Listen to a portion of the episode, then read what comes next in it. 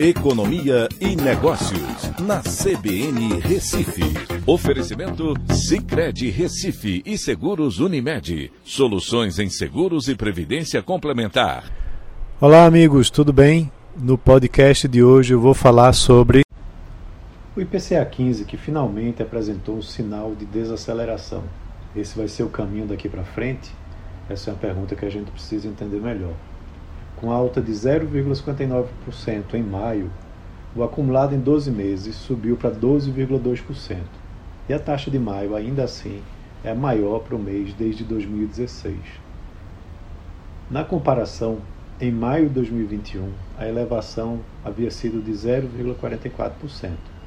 Mas quando se compara com todos os meses subsequentes, esse foi o menor patamar, igualando com o de janeiro de 2022, de 0,58%.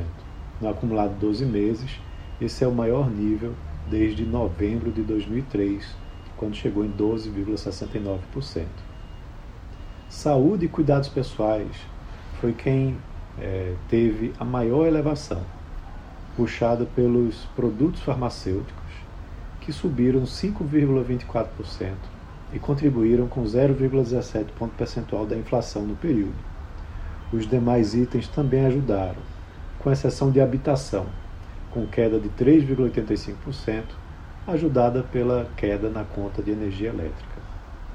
O governo eh, também publicou um corte de 10% no imposto de importação, com o intuito de ajudar a conter a inflação.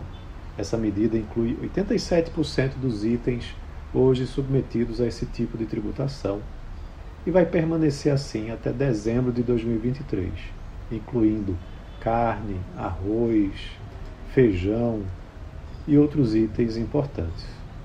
Ficaram de fora do corte produtos de setores como têxteis, calçados, brinquedos, laticínios e setor automotivo, que já tinham tarifa superior a 14%.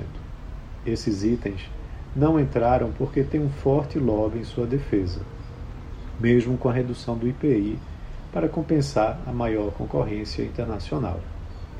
O Brasil ainda é um dos países mais protecionistas do mundo, e isso representa um custo extraordinariamente alto para a população. O corte das tarifas de importação trará uma redução na inflação de 0,5 a 1 ponto percentual, que é muito importante, e trará negócios para o país via comércio exterior uma maior abertura e mais ampla traria mais de 500 bilhões de reais de aumento no PIB brasileiro. Então é isso. Um abraço a todos e até a próxima.